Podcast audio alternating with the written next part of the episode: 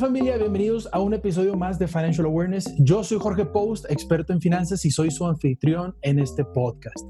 Este espacio donde compartimos conocimiento, tips, historias y muchos consejos acerca de finanzas, de emprendimiento, de tecnología, de ahorros e inversiones, de seguro, entre, de seguros, entre otras muchas, muchas cosas. Y es por eso que me siento emocionadísimo del tema que vamos a platicar del día de hoy y el, el invitado que tenemos, porque es un invitado súper especial. El tema del día de hoy es cuál es el mejor negocio para emprender. Y esta pregunta creo que es bastante importante porque, pues bueno, el preguntarnos esto ahora nos hace ser un poquito más conscientes de lo que estamos haciendo, de las decisiones que tomamos como emprendedores. ¿Por qué? Porque seguimos inmersos en una crisis económica y de salud también que se llama coronavirus. Pero también tenemos un nuevo presidente de los Estados Unidos, un nuevo presidente electo, y existen otros factores que, como les comento, van a afectar muy cañón en las decisiones que tomemos como emprendedores. Así que, primero que nada, déjame te comparto tres razones por las que me siento muy, pero muy, pero muy halagado de nuestro invitado del día de hoy. La razón número uno es que tengo más de 15 años de conocerlo. Aparte, es un excelente amigo y yo sé y me consta, porque lo conozco, que es un profesional en las finanzas. Y lo más importante es que, al igual que yo, es un emprendedor. Y él tiene más de 10 años de experiencia en este, en este sector o en esta experiencia. Eh, el número dos, el punto número dos, es que es un especialista en el tema financiero, es un apasionado del mercado de valores y experto en el tema de inversiones y tiene más de 11 años como asesor financiero. Y el número tres, y por último, pero no el menos importante, es que si yo les contara todos los estudios, las certificaciones, la preparación profesional que tiene, la verdad es que no me lo creen, está muy cañón. Además con decirle dos de ellas, que la primera es que tiene un MBA por la Universidad de Monterrey y que tiene un Behavioral Finance Certificate por el Duke University, entre otras muchas, pues como les comento, mucha preparación profesional de certificados, de estudios, maestrías y demás. Así que, familia, les Andrés Martínez, por favor, démosle un aplauso virtual. Voy a aplaudir acá. Un aplauso virtual para que se sienta como en casa. Andrés, muy bien, muy, pero muy, pero muy bienvenido. Te mando un abrazo virtual. Y bueno, cuéntanos un poquito más de ti. Yo ahí dije un poquito de cosas, pero creo que no hay nadie mejor que quien describirnos más que nosotros mismos. Cuéntanos un poquito más de ti y de tu experiencia, obviamente. Gracias, Jorge. Pues primero que todo, muchas gracias por, por invitarme a tu podcast, por darme la oportunidad de platicar con tus seguidores y con tu comunidad. Es un gusto, como siempre, colaborar con gente que veo que trae el empuje y las ganas de hacer de México un mejor lugar en el tema de finanzas, ¿no? Que tenga una mejor administración. Eso habla muy bien de las personas y yo veo en ti esa, esa capacidad de poder transmitir todo lo que la gente debe de conocer, que es importantísimo, ¿no? Claro. Es, gracias por, me subiste un pedestal, me presentaste como se siente halagado. Eh, ¿Qué te puedo platicar de mí que no hayas mencionado? Bueno, pues como tú bien dices, tengo ya un poquito más de 11 años de experiencia. Este, empecé por un tema familiar. La verdad que el negocio partió de, de, papá, que él, este, fue el que puso las bases de, de un negocio que me permitió hacer otros, muy, muy relacionados al tema de que manejamos financieros. Y bueno, eso hasta cierto punto a mí me sirvió como tranquilidad. Entonces hablo desde un punto de vista en donde te podría decir muy sencillamente, pues no, no arrancamos de cero. Eso es una ventaja que no todo el mundo tiene, pero que a la vez te permite este, poder ver el fracaso como algo pues no tan doloroso. Y, y ahorita a rato tocaré un poquito ese tema pero en sí, en sí es lo que te puedo platicar, aparte de lo que dijiste, ¿no? Eh, me encanta encantado estar contigo, me apasionan las finanzas, me apasiona el tema de seguros, el tema de inversiones, y bueno, siempre es bonito, como te decía, colaborar. Claro, y creo esa, esa palabra creo que es muy importante, la parte de colaboración, porque siempre cuando, por ejemplo, yo también que me dedico al tema de seguros, cuando yo les platico a alguien de que ah, voy a tener un invitado de seguros que se dedica a lo mismo, ¿no? O cuando invito a alguien que se dedica a seguros, me dicen, no, pues es que va a ser como un conflicto de intereses, ¿no? Pero digo, a ver, a ver, a ver. Es muy importante saber y, y, entender, y más en este tema de emprendimiento, que estamos aquí para colaborar, ¿no? No importa que nos dediquemos a lo mismo, pues al final siempre, siempre sale el sol para todos, ¿no? Exactamente. Y como, como tú bien dices, a lo mejor la experiencia no te hizo empezar de cero, pero, pero creo que eso es algo muy importante en el emprendimiento, ¿no? Más allá de lo económico, cuando intentas y aunque fracases y vuelves a intentar y fracasas y vuelves a intentar y fracasas, siempre estás eh, empezando nuevamente sobre la experiencia y no sobre cero, ¿no? Que eso es bastante, bastante padre. Y el aprender en cabeza ajena el no aprender en cabeza propia creo que es bastante importante también para el tema del emprendimiento, concientizarnos un poquito y tomar mejores decisiones financieras, ¿no crees? Sí, así es. Sí. Entonces, bueno, pues vamos, vamos a platicar un poquito acerca de, bueno, ¿qué negocio crees tú que es el mejor para emprender y más en este tema de, pues, de coronavirus, como lo estaba diciendo ahorita, ¿no? Coronavirus, viene un nuevo presidente en Estados Unidos que obviamente nos va a afectar acá en, en la parte de México y, bueno, de todo el mundo, obviamente. La primera pregunta que te hago, ¿qué piensas tú de emprender? Híjole, qué buena pregunta. Y, y más que romantizarlo, porque no quiero no quiero, más bien me gustaría hablar directo. A ver. Yo pienso que no lo es todo. ¿Ok? Y va a sonar, va a sonar algo mejor, algo eh, complicado de entender, pero no hay que romantizar al emprender. O sea, yo creo que a veces decimos, aquel que no emprende no haciendo algo de su vida y no está generando para sí, y no es cierto. La verdad es que eh, el emprender no es para todos. Si entendemos ese punto, vamos a saber que debemos estar tranquilos con uno mismo porque al final la inversión está en ti. Entonces, tú necesariamente no tendrás que poner un negocio para llegar a ser alguien importante. O hay mucha gente que no está hecha para los negocios, pero sí para generar riquezas, ¿no? Claro. Partiendo de ese punto y de otros datos, como por ejemplo que 75% de los emprendimientos en México pues quiebran, el 8 de cada 10 empresas los primeros dos años pues les va mal en México, este, no, no rebasan los dos años. Yo diría que emprender es otra manera de diversificar una inversión, que no lo es para todos, pero que sí te permitiría poder conseguir mejores cosas y a lo mejor con una idea propia de qué es lo que tú puedes ofrecer a las personas para que puedan conseguir esas personas una solución. Vaya, como siempre dicen, este, tú tienes que ofrecer la solución a un problema, ¿no? Entonces, lo que quieres ofrecer va a ser eso, ¿no? Entonces, al final, emprender, lo resumo en que no es para todos, pero si tienes la convicción y las ganas de hacerlo y ya tienes analizado, adelante. Es una experiencia única y muy bonita. Claro, creo que eh, igual es algo muy importante lo que, lo que dices en la parte de dejar muy claro el que el emprender no es para todos. Y es que siempre que decimos emprender, pensamos en que tienes que salir de trabajar y tienes que invertir mucho o poco dinero, pero tienes que asumir estos riesgos y demás. Yo lo que siempre digo es que no es cierto, el emprender simplemente pues es llevar a cabo una, una acción mm, diferente a lo que los demás están haciendo, ¿no? Es, es justamente como empezar algo, es, es em, impulsar a hacer algo, impulsar, impulsarte a hacer algo, ¿no? Yo me acuerdo mucho que cuando yo estaba de empleado, por ejemplo, yo les decía mucho a, a, mis compañeros, es que vamos a emprender, pero déjense de cosas de fuera de la compañía, vamos a emprender aquí, vamos a proponer ideas, vamos a proponer aquí mismo cómo lo que quieras, ¿no? Cómo minimizar, minimizar costos, cómo sacarle mejor provecho a los presupuestos y demás. Y como que era muy complicado entender el emprendimiento dentro de una compañía, mejorar procesos y todo lo demás. Es como la innovación. La innovación no viene de inventar o descubrir algo nuevo, sino de mejorar lo que ya existe, ¿no? El emprendimiento también se puede dar dentro de una empresa o fuera de una empresa. Y como bien dices, muchos tenemos esa, esa idea romántica de decir yo voy a ser el emprendedor del año, que sale en Forbes, que sale en, ¿dónde más? Este, ¿dónde más? No, no, conozco muchos, bueno, expansión. ¿En dónde, perdón? Players o en periódico, que salgan la primera portada. Exacto. Y que comparten y que seas viral y todo. Y no es tanto así, o en Shark Tank o demás, no es tanto eso. El emprendimiento, pues es más un tema de esfuerzo, ¿no? Es un tema de, de como tú bien dices, no, no todos estamos hechos, hechos para esto porque hay muchos fracasos también, ¿no? ¿Cómo te ha ido con, con, la parte del manejo de frustración por el tema de fracasos? Si tú más que estás en ventas, este, creo que tuviste un, un proceso de, de, que pues al, al, final a veces te iba muy bien en ventas y te sentías muy bien y luego te iba pues no tan bien y no te sentías tan bien, ¿no? Te sentías un poquito frustrado y todo. ¿Cómo, cómo lo hiciste tú? ¿Cuál fue tu experiencia en tu negocio en cuanto a esta, esta parte emocional del emprendimiento? Encuéntranos en redes sociales como Financial Awareness México. Y escríbenos, queremos estar en contacto contigo.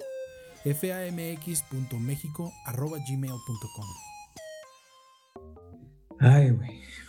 Mira, sí, es que cuando hablas de un tema de rechazo y demás, pues sí, te, te acuerdas de varias situaciones donde este, tú ya empiezas a, decir, pues ya concreté algo y la verdad es que no se concreta nada hasta que está el dinero en la bolsa. Claro.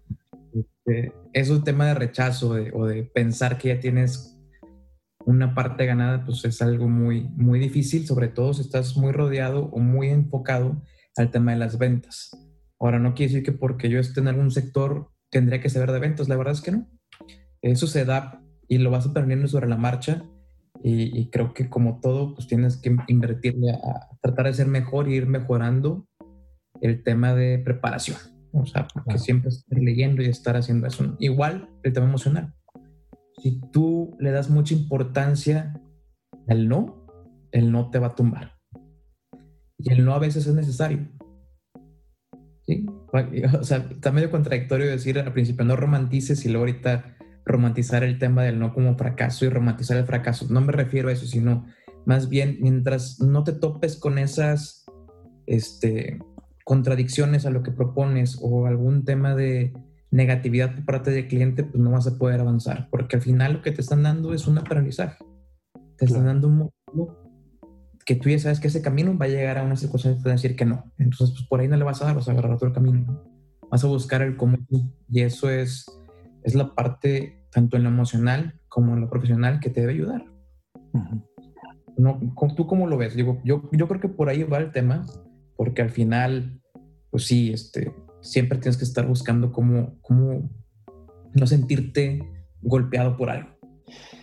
Sí, desde mi perspectiva, eh, me gusta mucho la frase y alguna vez la vi en, en, en, Facebook, ¿no? Y era un, era un meme que decía que pues, para ser chingón primero tienes que ser pendejo, ¿no? y, y, esa frase me gusta mucho porque yo no, yo no tuve una formación en, en, ventas, sinceramente. Entonces, cuando llego a ventas, cuando estoy emprendiendo y llego a, este, a, este, a esta actividad de ventas, pues esta parte del que te digan que no y que no y que no y que no, que eso puede ser cuando estás vendiendo el producto, el servicio, tu idea, cuando le estás vendiendo la idea a un inversionista o etcétera, y todos te dicen que no, o cuando estás metiendo publicidad en Facebook y nadie te compra, es un tipo de no, ¿no? Un tipo de no, ¿no? y, y, creo que tomar este tipo de frases de decir, sí, cierto, y como tú dices, eh, la parte del, del, ok, tengo el no, pero ¿cómo sí? ¿Cómo sí? ¿Cómo sí? ¿Cómo tengo que hacer para que el cliente me compre y, lo, yo lo pueda convencer al cómo sí? ¿no? X el producto que vendamos, eh, no importa el emprendimiento en el que estemos, pero Sí, me gusta mucho esa frase porque, porque pues sí, primero, pues digo, para ser chingón tienes que ser eh, primero pendejo. Y creo que también tiene que ver el tema emocional, ¿no? Yo creo que nadie, nadie aprendió a manejar la frustración sin frustraciones. Entonces tienes que tener frustraciones, tienes que tener estas, estos no, estas subidas, bajadas. Nadie aprendió a manejar una crisis sin crisis, ¿no? Pues la misma historia se tiende a repetir y, pues es ahí donde tú tienes que aplicar tus conocimientos, ¿no? Tu experiencia. Y bueno, hablando, hablando un poquito más del tema del emprendimiento, ¿de qué negocios crees tú que, que son buenos para emprender?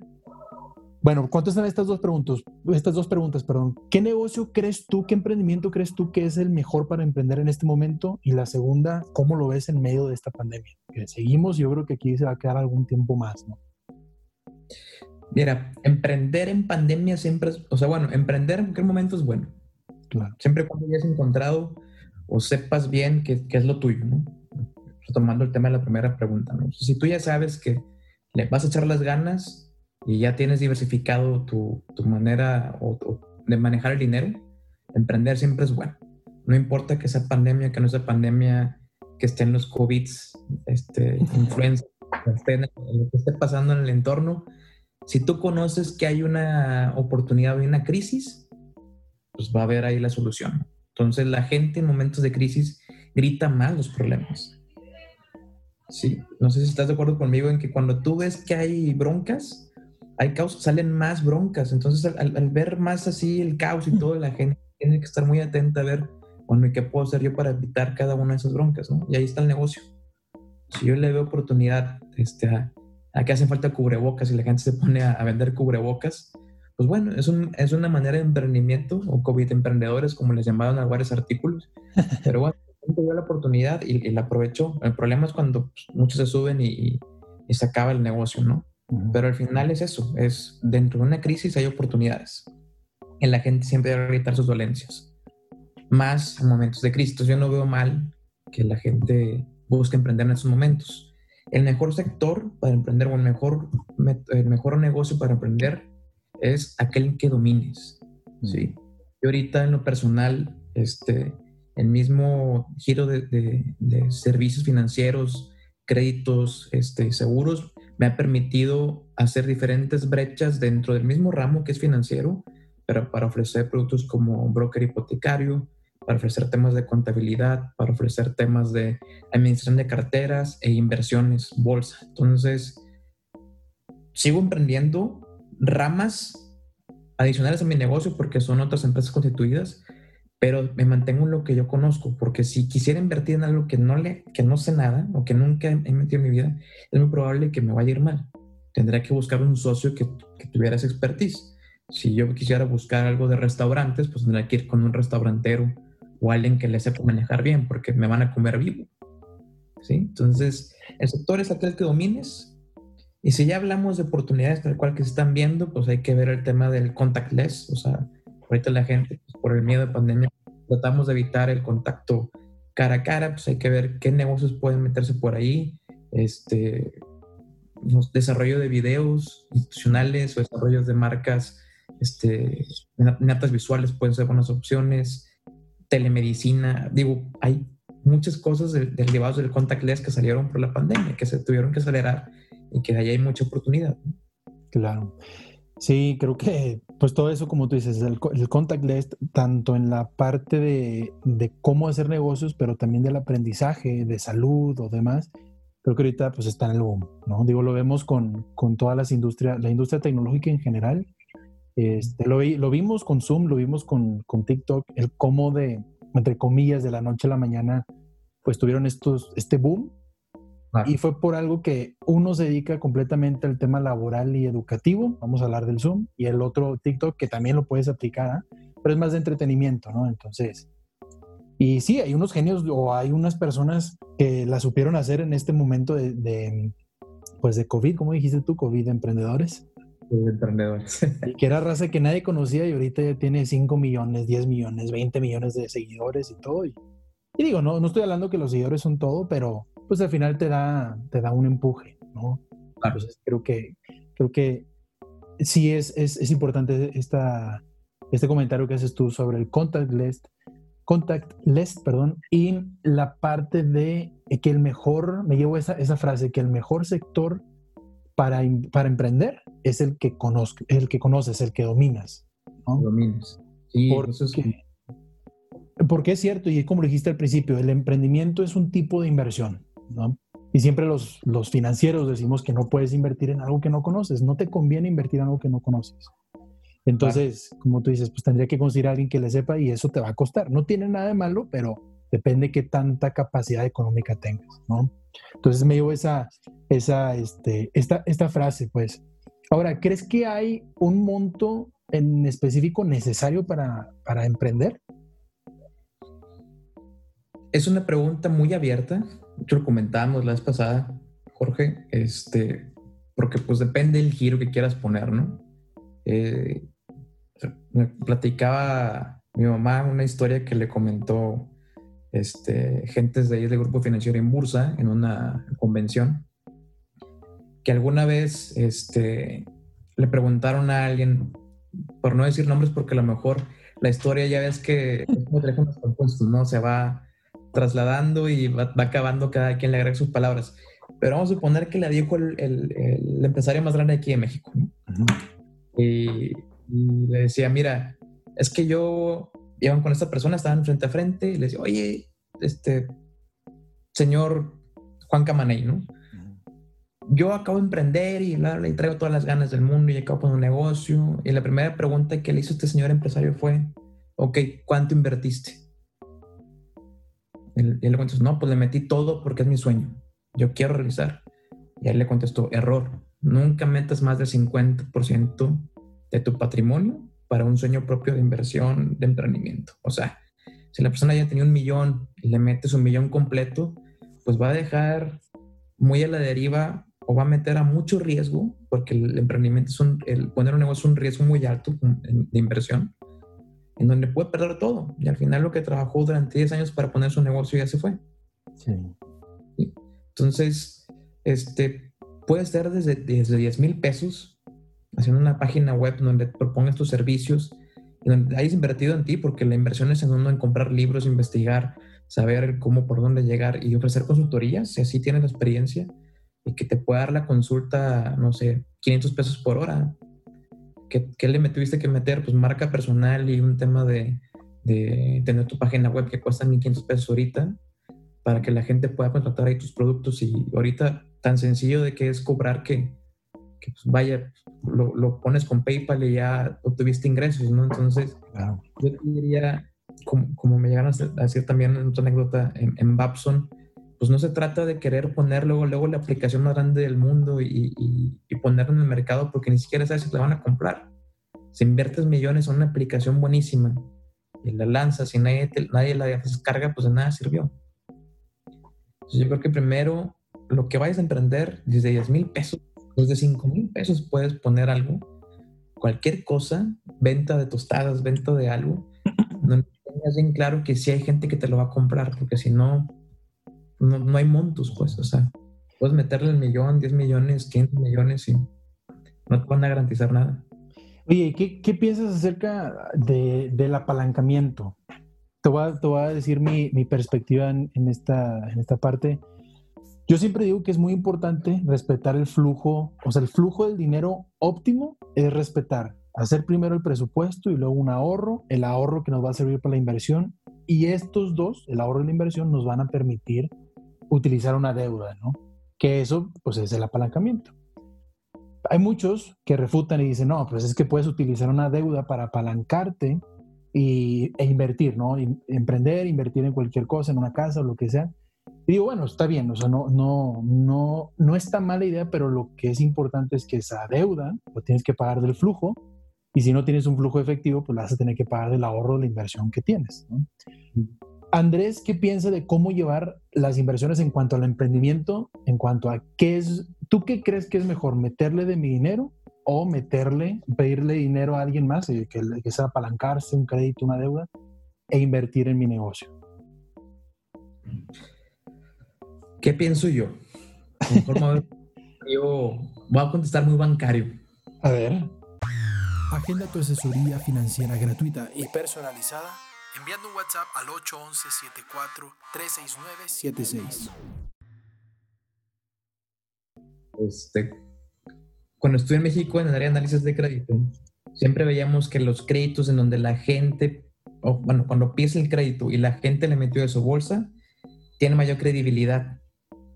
¿Sí? Okay. El banco da más fácil la lana porque le estás metiendo tú de tu patrimonio. O sea, quiere decir que estás corriendo riesgo propio, ¿no? Entonces, obviamente, no le metían todo su patrimonio porque sabíamos que tienen que tener su lana para vivir, para etcétera, ¿no? Pero le metió una parte y eso te da tranquilidad como banco en decir, bueno, pues si él está metiendo, quiere decir que confía en su proyecto. Si por algún motivo eres muy buen vendedor, porque para, tienes que ser muy buen vendedor para que la gente te compre la idea de que no, no metiste tu lana, pero tienes mucha fe y, y trabajas muy bien, para que la gente diga, bueno, pues te pongo una lana y, y hacemos capital, ¿no? Tú estás metiéndole, aunque no le metas tal cual lana, pues le estás metiendo tiempo. Entonces, yo en lo personal, si lo veo frío, siempre he pensado que aunque sea poco, pero tienes que meterle algo de ti para que en verdad lo valores. Sí. Porque por ahí hay muchos gurús que te dicen, no, hombre, no ocupas, puedes pedir, puedes pedir lana de muchas inversiones más. Pues sí, pero, pero a ti te daría tranquilidad a alguien que, que, no le está metiendo de su propio tiempo a un proyecto. Por más que digamos que sí, que lo podemos este, pintar tan bonito, nada es más tranquilo como saber que la persona está contigo en el negocio. Sí. al final. Totalmente, sí, sí, sí. Sí, creo que es importante eso que dices y, y, yo no, fíjate, nunca me había puesto a pensar como que, ¿qué generaba mayor credibilidad cuando vas a, en el momento de, de, de pedir, un, pedir, o solicitar un, un, crédito, de que los bancos se pueden fijar en esto, ¿no? De cuando le metiste tu lana o viene. ¿Dónde? Sí, eso era muy notorio, ¿eh? Entre más le pusieran de su capital, o se pedían un 50% del banco o, o pedían un 40 o un 30, era más probable que, que Perdón, me fui tantito. Está ¿verdad? Sí, sí, sí. este, es, es, más fácil que el banco le soltara el dinero. Sí, si pedía más del, si ellos ponían nada más el 10% y pedían el 90%, era muy probable que no les prestaran dinero. Claro. Ahí se veía el nivel de compromiso del, del desarrollador o del el que está emprendiendo, etcétera. Sí, y ahorita hablabas, ahorita dijiste lo que, lo que aprendí, lo que enseñaran, lo que enseñaban en Babson, si mal no recuerdo, Babson es la, la universidad en Estados Unidos, si no me equivoco, está en Massachusetts, y la universidad top en la parte de emprendimiento, ¿cierto? Sí. Entonces, más para que se fijen el tipo de invitados que tenemos aquí, dónde estudiaron y todo. Y está cañón, la verdad es que yo he conocido gente de Babson y, traen una idea, me, me gusta mucho porque traen una idea, una ambición demasiado grande. Sin embargo, siguen pensando muy realistas, no sé cómo, muy humano, pues no sé cómo ponerlo. Ahorita lo que decías, oye, pues claro, la idea de, emprender es ser la mejor aplicación del mundo que pueda haber en ese sector, pero tengo que saber que voy de poquito en poquito. No puedo, entre, pues sí, no puedo meter todo el patrimonio y eh, gastarme un millón de dólares o 10 millones de dólares si, si no sé si la gente lo va a comprar. ¿no? Así es. Cuando vemos a empresas que llegan con todo el, con todo el power, ¿no? Como en algún momento lo hizo Uber y luego sacó Uber Eats y todo esto, pues ya traen un, un estudio de mercado detrás muy fuerte, ¿no? Que no nada más ha sido en México, ha sido mundialmente, ¿no? Y aún así vemos que muchos, por ejemplo, ahorita la noticia de Sin Delantal, bueno, al menos aquí en, en México, que ya también va a salir del mercado, entonces, pues bueno, es algo importante, ¿no? Pero bueno, regresando a la parte de Babson y de la educación, ¿qué, ¿qué consideras tú que debe saber un emprendedor en cuanto a educación financiera y de emprendimiento? ¿Y cómo le puede afectar a un emprendedor el no tener esta educación o cultura financiera en su negocio? Mira, ¿qué debe saber un emprendedor? Y, qué padre que, que, conoces Babson. Este, está muy padre ahí porque te dan unas cachetadas, pero duras. porque todo el mundo llega, yo voy a poner la aplicación, yo voy a poner esto y te, aterriza, ¿no? Aunque no quieras, te entran un, un yunque y vas para abajo. Y perdón, perdón por la interrupción, pero también es porque también yo creo que llega gente con mucho poder económico y pues de este tipo de gente que dice, pues como los, ¿cómo lo digo? Los que, el, para no sonar mal, pues, ¿cómo lo digo? Pero estos New Rich, ¿no? Que, que traen el dinero de su papá, el patrimonio de su papá, y ya van con todas las de, las de ganar en la parte económica y dicen yo voy a emprender tal cosa, y como tú dices, ahí te bajan y te ponen los pies sobre la tierra, ¿no? Y bueno, era, era un quote nada más. Y suele pasar, ¿eh? Porque este, pues, universidades a tu prestigio. Yo agregaría que, que, es un tema de lo que nos presenta el la mercadotecnia, ¿no? O sea, ves tantas veces ahí que la gente, como tú dices hace rato, salió en Forbes y puso una aplicación y se hizo un multimillonario y como que ya pensamos, pues hay que poner aplicaciones, ¿no? Y no es por ahí, no es por ahí. Digo, es, eso es un medio final de que tu negocio funcionó, la aplicación, no es el primer paso. Entonces es importante de ahí nace el tema, o bueno, de ahí te explican bien claro que no son, no son palabras mías, me estoy agarrando lo que me enseñaron en Babson, que es lo principal a conocer es el entorno. Si tú no sabes a quién la vas a vender, si hay competencia, cuáles son las oportunidades, los riesgos y demás, estás frito. No vas a llegar a ningún lado, vas a perder tu lana. Entonces, eso es lo más importante en el tema de, de, de emprender, conocer tu entorno y saber que hay algo que solucionar, porque pues puedes tener una idea buenísima, pero pues no va a solucionar nada y pues tan tan ahí quedó. O sea, nomás por verse bonito y tener una bonita imagen, pues no vas a vender. Claro. no hay clientes o, no hay gente que esté dispuesta a pagártelo, de nada sirvió, ¿no? Entonces el entorno es muy importante, conocer el mercado. De ahí va el business plan, que sería un segundo paso, tener bien desarrolladito, haber analizado, que, que como te decían ahí, me acuerdo del profesor este que era muy, muy bueno, decía, lo que quieras poner te existe. Lo que quieras poner. A ver, no, yo ya está ahí la innovación, a ver, nadie innova aquí, o sea, ni Steve Jobs innovó, o sea, eh, Steve Jobs copió y mejoró, y te lo dice, y nos pone un video donde sale Steve Jobs diciendo, no, yo copié esto y lo mejoré, porque esa es la verdad, o sea, vaya, no, no vas a crear algo nuevo, todo ya existe. El, chiste es ver cómo lo vas a plantear y cómo lo vas a presentar. Entonces, ahí está padre que te dicen, a ver, pues tú copia mejor. Entonces el business plan es eso, vas a buscar qué hay en el mercado, qué competencias existen y vas a decir, a ver, a mí me gustó eh, esta competencia, pero le falta esta parte, esta parte, ahí está tu oportunidad para emprender. Lo que les faltó, tú lo vas a, lo vas a hacer mejor. Ese es tu negocio. ¿Y por qué, tiene que, por qué es importante el tema de la cultura financiera ahí? Porque de entrada, si no te administras tú, si tú no sabes cómo manejar tu lana, mucho menos vas a poder manejar un negocio. Si tú eres de los que recibe 100 pesos y gasta 200, pues el negocio va a ser igual. No va a ser inversionistas, no va a haber gente que cree en ti, porque saben que despilfarras. Entonces, aquel que no ahorra, aquel que no tiene un buen manejo de sus finanzas, que no saben qué se lo gastó y cómo, a dónde se fue el dinero, pues no tiene capacidad para hacer un negocio. Es como el que busca una relación amorosa. Si no te quieres tú primero, pues ¿qué le vas a ofrecer al de enfrente? Exacto. Entonces, e, eso es importante, o sea, va muy pegado de la mano porque yo dudaría, perdón, dudaría de aquella persona que la veo despilfarradora para poner un negocio. Entonces, es parte de la cultura financiera, digo. Si tú no traes, si tú no le ves ese, esa tranquilidad, ese temple para manejarse y llevar un buen control de sus finanzas, no, no, no, le, no hay credibilidad. Totalmente. Y creo que, como yo siempre lo digo, y, y, muchos también asesores financieros lo decimos, oye, pues si no sabes administrarlo poco, no vas a saber administrarlo mucho. ¿no? La idea de un emprendimiento es que te genere mucho. ¿no? Así es.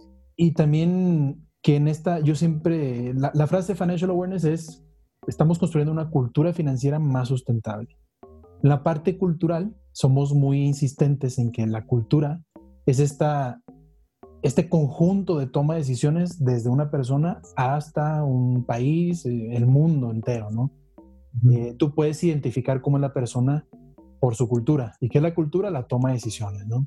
Entonces, cuando una persona toma decisiones con base en sus recursos, que también es algo muy cierto, no nada más recursos económicos, sino emocionales, psicológicos, experiencia y demás, pues también estas decisiones afectan positivo o negativamente a, bueno, benefician o perjudican tanto a las finanzas personales como a las del negocio. ¿no? Que es una parte muy importante entender eh, la cultura dentro del negocio y también la parte personal. Y luego porque muchos emprendedores cometemos este error de, de primero que nada, el, saber administrar las finanzas de si gano 100, gasto 200, pero también el, el que si yo recibo del negocio, que no se mezcle con las finanzas personales, ¿no crees? Sí, sí, ahí siempre recomendás gente, pues ten dos cuentas, ¿no? Una donde recibas el ingreso de la venta de tu negocio y ponte tú un sueldo para que recibas tú tu pago como empleado, porque al final, pues es, al, ser emprendedor en, primera instancia, pues no tienes empleado, eres tú.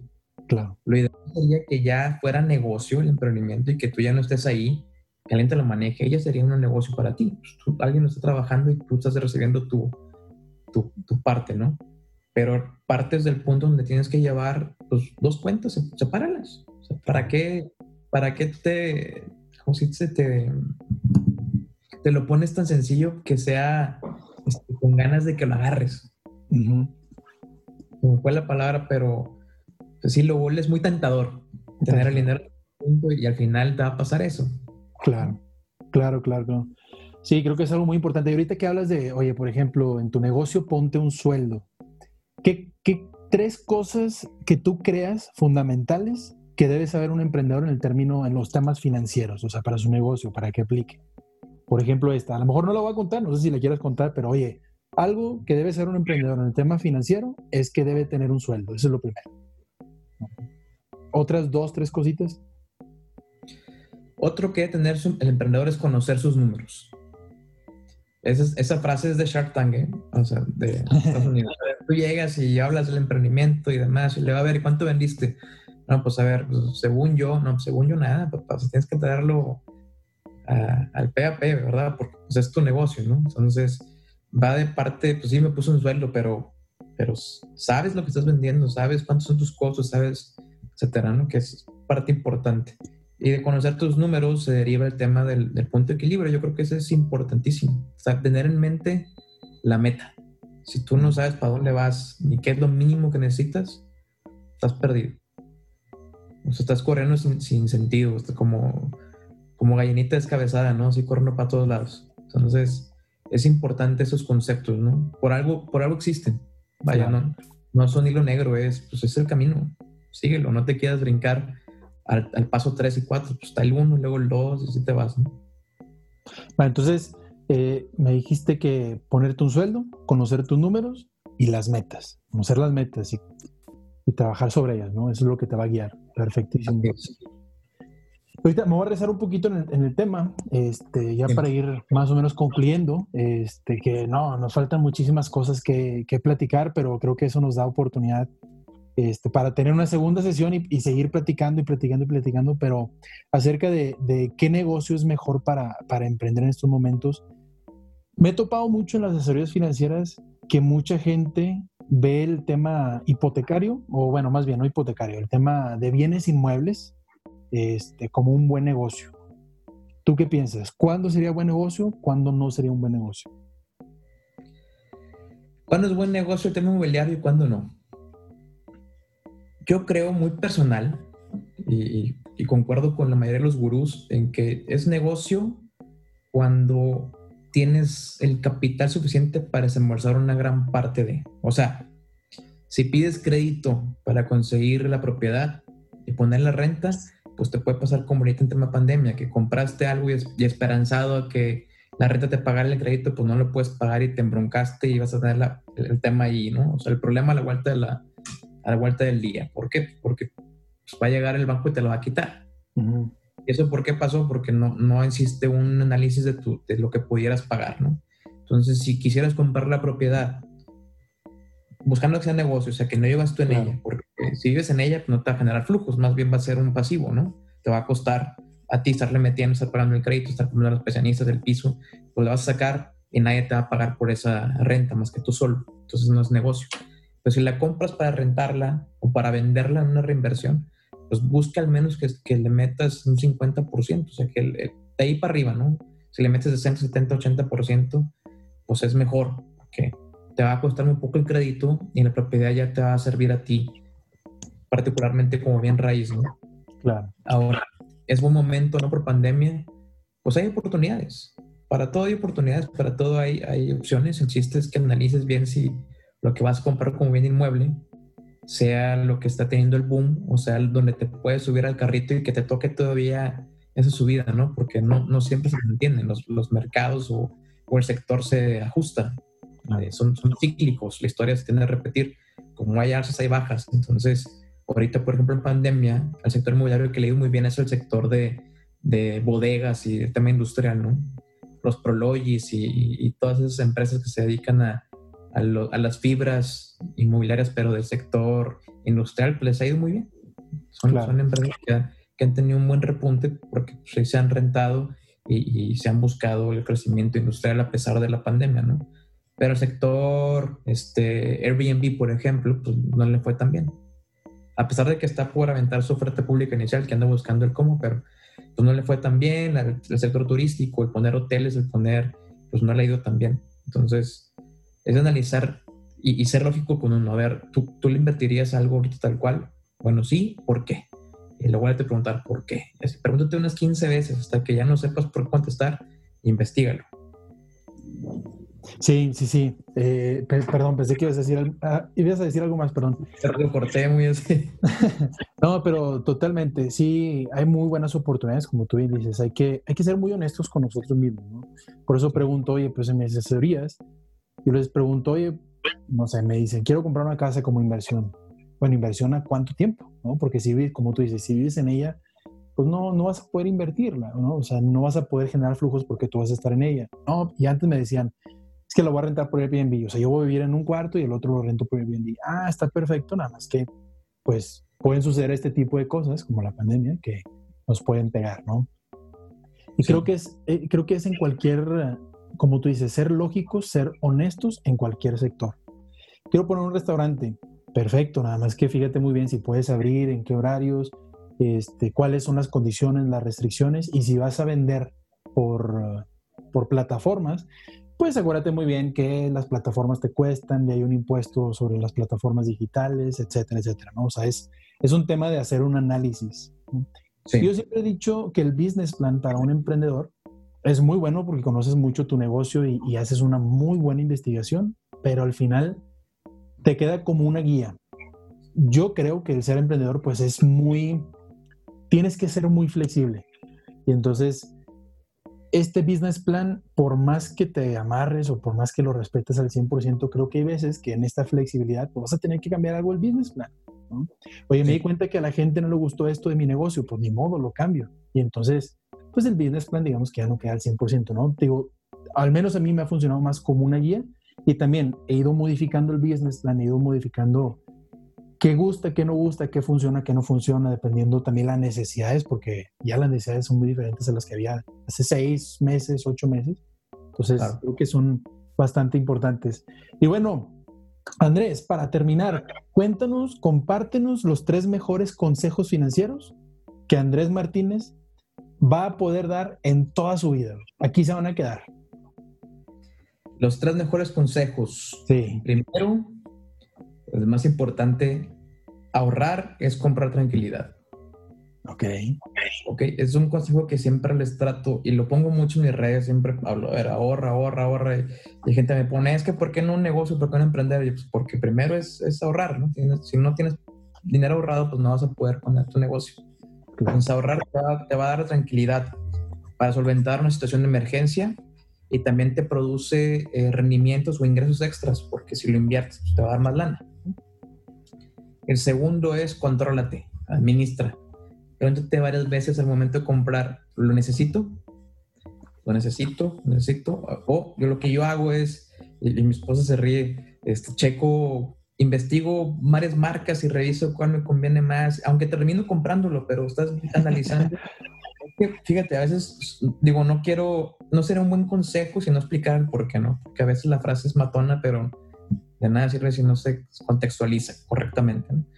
pero no estoy invitando que gasten, sino que a veces comprarlo barato suele ser más caro, porque le agregas piezas y tienes que comprar adicional. Bueno, piensa, si en verdad necesitas, compra lo que va a ser bueno. ¿Sí? Si en verdad te va a sacar el problema, si ya analizaste y saber, ¿qué pasaría si no lo tengo? No, pues si pasaría esto y esto, no puedo generar más. Ah, bueno, me va a facilitar tiempo, me va a dar tiempo para mí, para yo hacer otras cosas, ok, lo compro y compra eso que no te vaya a costar más inversión, o sea, que no tengas que meter que necesitas, que limpias continuas, que lo que tú quieras, por poner algún ejemplo de máquina o qué sé yo. Ese sería el segundo, el segundo tema. Controla, pero investiga. Contrólate bien y si ya analizaste que es necesario, vas. Y por último, no dejes de invertir en ti.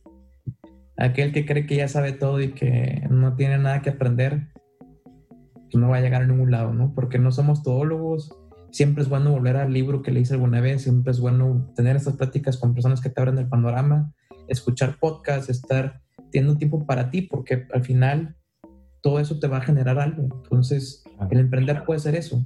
Tanto invertiste en ti que el negocio eres tú, ya no te has dado cuenta. Tú traes todo el conocimiento, tú traes todo, toda esa expertise que te dejaste tener y llegas a hacer grandes cosas, ¿no? Porque tú vas a generar tu lana al final. O sea, es esa pasión que, que, se vuelve negocio es la, es la que es bien bonita. Sí, porque hablas como si fuera algo tradicional y no estás trabajando, o estás haciendo algo interesante. Y al final, como decía Austin Kleon en su libro, siempre quédate con esa parte en donde digas, a ver, aunque mi pasión se hizo negocio, déjate esos espacios en donde puedas tener creatividad para hacer más pasiones, porque cuando le empiezas a meter nada a lo que es pasión, a veces se vuelve, lo dejas de disfrutar. Entonces tienes que buscarte ese grado de inconformidad para buscar otra cosa que te genere una pasión y estar constantemente en ese círculo virtuoso que te permita llegar más lejos. Ya, que está chida esa frase, no la, no la he escuchado y, y me, me, gustó. Entonces, los tres consejos, ahorrar. Ahorrar es comprar em, tranquilidad y el ahorro te puede llevar a la inversión. Lo segundo es que te controles, ¿no? Nosotros es el momento de hacer un gasto y no es que, no, no, es que se trate de no gastar, sino de, de, gastar nada más en lo necesario, ¿no? Exactamente. Y por último, seguir aprendiendo. Invertir en ti, así es. Invertir en ti, así es. Va, perfectísimo. Muchísimas gracias, Andrés. Bueno, para terminar, te doy, te doy un abrazo virtual completamente y te doy las gracias por haber estado en este, en este episodio. Y antes de irnos, cuéntanos dónde te pueden encontrar.